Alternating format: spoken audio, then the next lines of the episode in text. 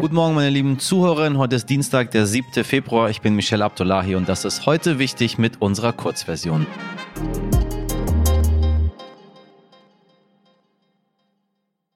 Wir blicken zuerst auf das Erdbeben in der Türkei, danach das Wichtigste in aller Kürze.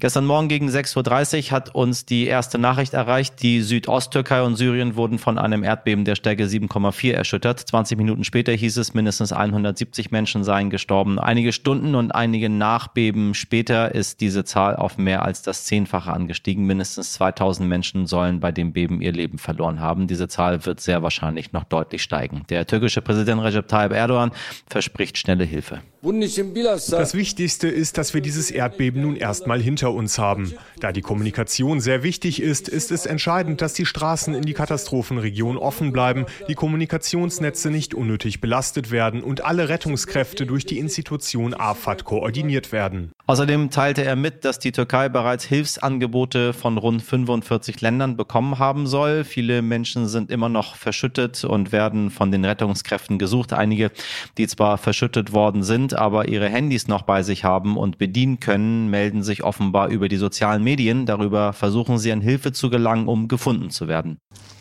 Wenn Sie helfen und Geld spenden möchten, können Sie sich zum Beispiel an die Stiftung RTL Wir helfen Kinder oder an die Stiftung Stern wenden. Die Links für beide Organisationen finden Sie in der Folgenbeschreibung. Vor genau zehn Jahren gründeten 18 Männer die wohl umstrittenste Partei im heutigen Bundestag, die AfD. Innerhalb kürzester Zeit hat die Alternative für Deutschland sich als Partei in der Politik etabliert und wird damit zur erfolgreichsten Parteigründung der letzten Jahrzehnte. Von den 18 Gründungsvätern sind heute fast alle ausgetreten. Einer von ihnen sagt im Interview mit T-Online, die heutige Partei mit diesen Parolen und diesen Leuten habe ich so nicht gewollt. Heute sehen viele KritikerInnen und auch die Sicherheitsbehörden in der AfD eine Gefahr für die Demokratie. Inzwischen steht die gesamte Partei unter Beobachtung des Verfassungsschutzes. Wo die Partei in den Umfragen steht, werden die kommenden Wahlen in Berlin am Sonntag, in Hessen oder Bayern in diesem Jahr zeigen. Die Kommunen sind bei der Unterbringung von Geflüchteten und AsylbewerberInnen überlastet. Deshalb versprach Bundesinnenministerin Nancy Faeser nun einen Flüchtlingsgipfel zwischen Bund und Ländern einzuberufen. Einen solchen Gipfel gab es zwar schon im Herbst, aber vielleicht bringt es ja dieses Mal etwas. Faeser hat versprochen zu prüfen, ob der Bund die Kommunen nochmal mit Immobilien unterstützen könne. Tja, blöd nur, dass die Immobilien, die der Bund zur Verfügung stellt, laut den Ländern oftmals gar nicht mehr als Unterkunft taugen.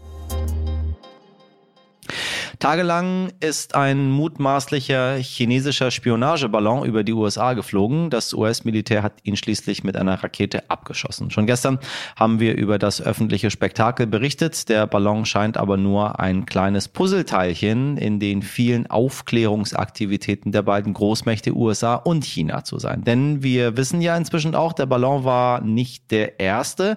Schon früher hat China solche Beobachtungsballons über die USA geschickt, auch unter Ex-Präsident Donald Trump. Trump. Nur damals gab es keinen großen Wirbel darum, anders als heute. Und wenn erst einmal die Informationsbox des abgeschossenen Ballons erfolgreich ausgewertet wird, könnte dies am Ende für die USA von größerem Nutzen sein als für China.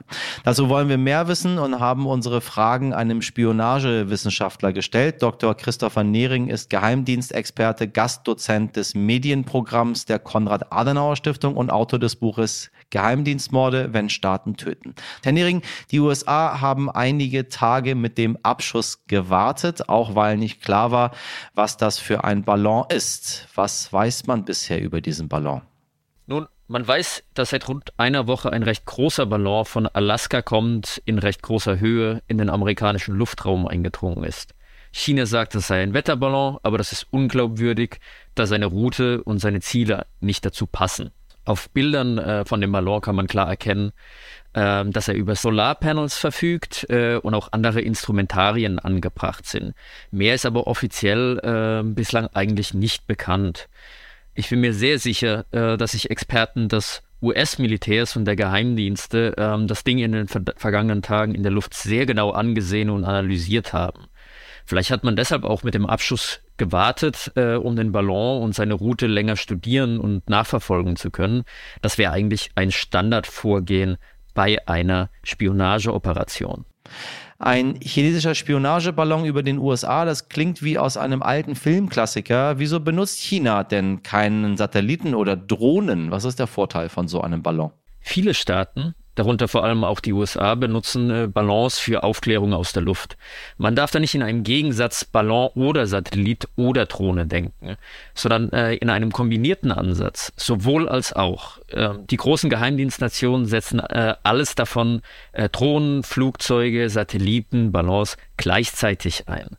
Einige Vorteile von äh, Balance sind dabei, dass sie viel länger in der Luft bleiben können als zum Beispiel äh, ein Satellit.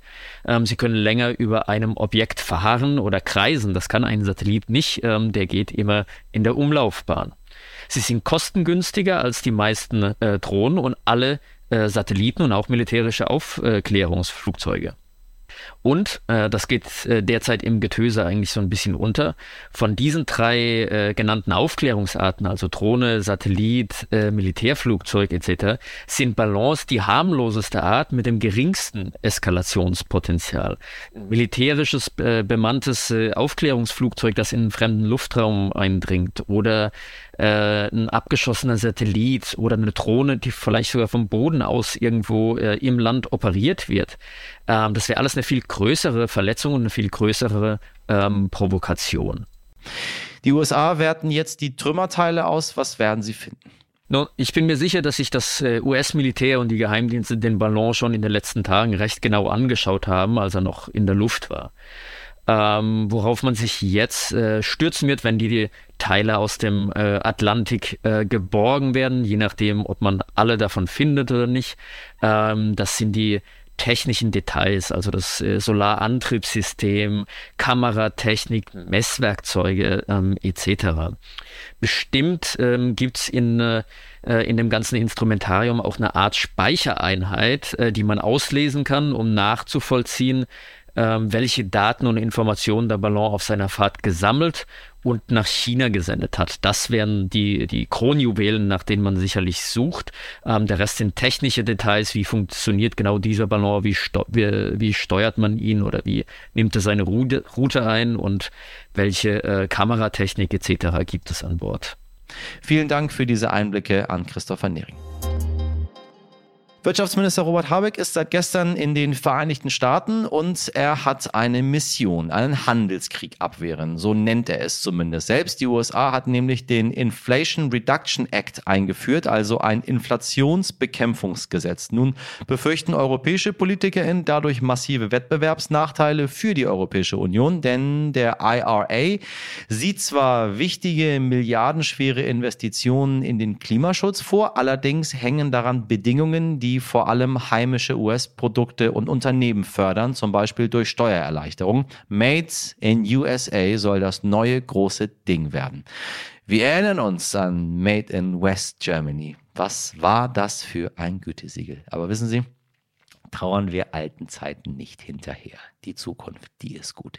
Also, zurück zu den USA. Wer könnte uns das Gesetz und seine Auswirkungen besser erklären als der aktuelle USA-Korrespondent des Stern, Jan-Christoph Wichmann? Sie kennen ihn aus bisherigen Folgen, in denen er uns oft aus Lateinamerika oder auch schon aus den Vereinigten Staaten berichtet hat. Hallo Jan, was ist denn überhaupt der Inflation Reduction Act? Der Inflation Reduction Act trägt zwar den Namen, aber das eher aus strategischen und politischen Gründen. Präsident Joe Biden musste ihn durch den Kongress bringen und da zu jener Zeit die Inflation das größte Problem war, benannte man das umfassende Gesetz ebenso. IRA Inflation Reduction Act. Es kommen auch ein paar Maßnahmen vor, die die Inflation bekämpfen sollen, aber in erster Linie geht es eben ums Klima und um milliardenschwere Investitionen in Green Energy, wie Sie hier sagen, also in Solartechnologie, Elektroautos, um schon bald klimaneutral zu werden. Und genau das möchte Joe Biden mit 370 Milliarden Dollar umsetzen. Er möchte das Geld in die Industrie der USA pumpen und damit grüne Unternehmen fördern. Das klingt erstmal ziemlich gut. Schließlich sind die Vereinigten Staaten klimatechnisch eher unfreundlich unterwegs. Nun investieren sie offensichtlich sehr viel Geld in den Klimaschutz. Warum haben Deutschland und die EU trotzdem so ein Problem mit diesem Gesetz? Ja, die Kritik der Europäer richtet sich nicht so sehr an die starken Investitionen. Das hat Robert Habeck ja sogar gelobt. Es geht vielmehr darum, dass europäische Unternehmen benachteiligt werden könnten. Denn die Endproduktion vieler subventionierter Solaranlagen und Elektroautos muss laut Gesetz in den USA stattfinden. Also Stichwort Build in USA, Made in America.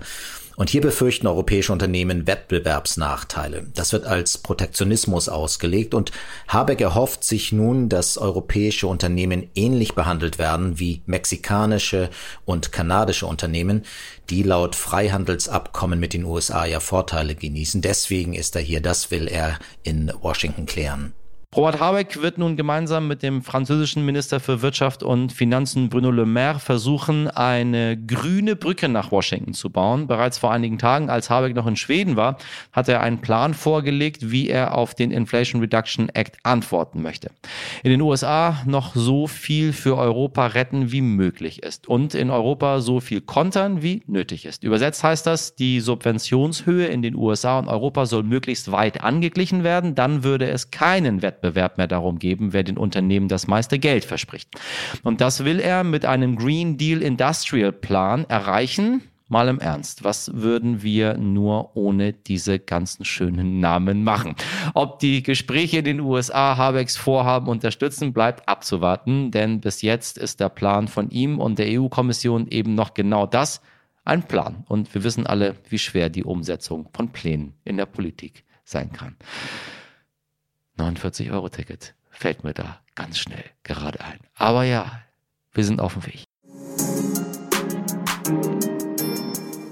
Das war's aus der heute wichtigen Redaktion für heute mit vielen Themen, zu denen Sie sich hoffentlich gut informiert fühlen. Wer mehr wissen will über Spionageballons, den Inflation Reduction Act oder Bahnfahrkarten für Hunde, mit einem kleinen Ausraster ihres Moderators.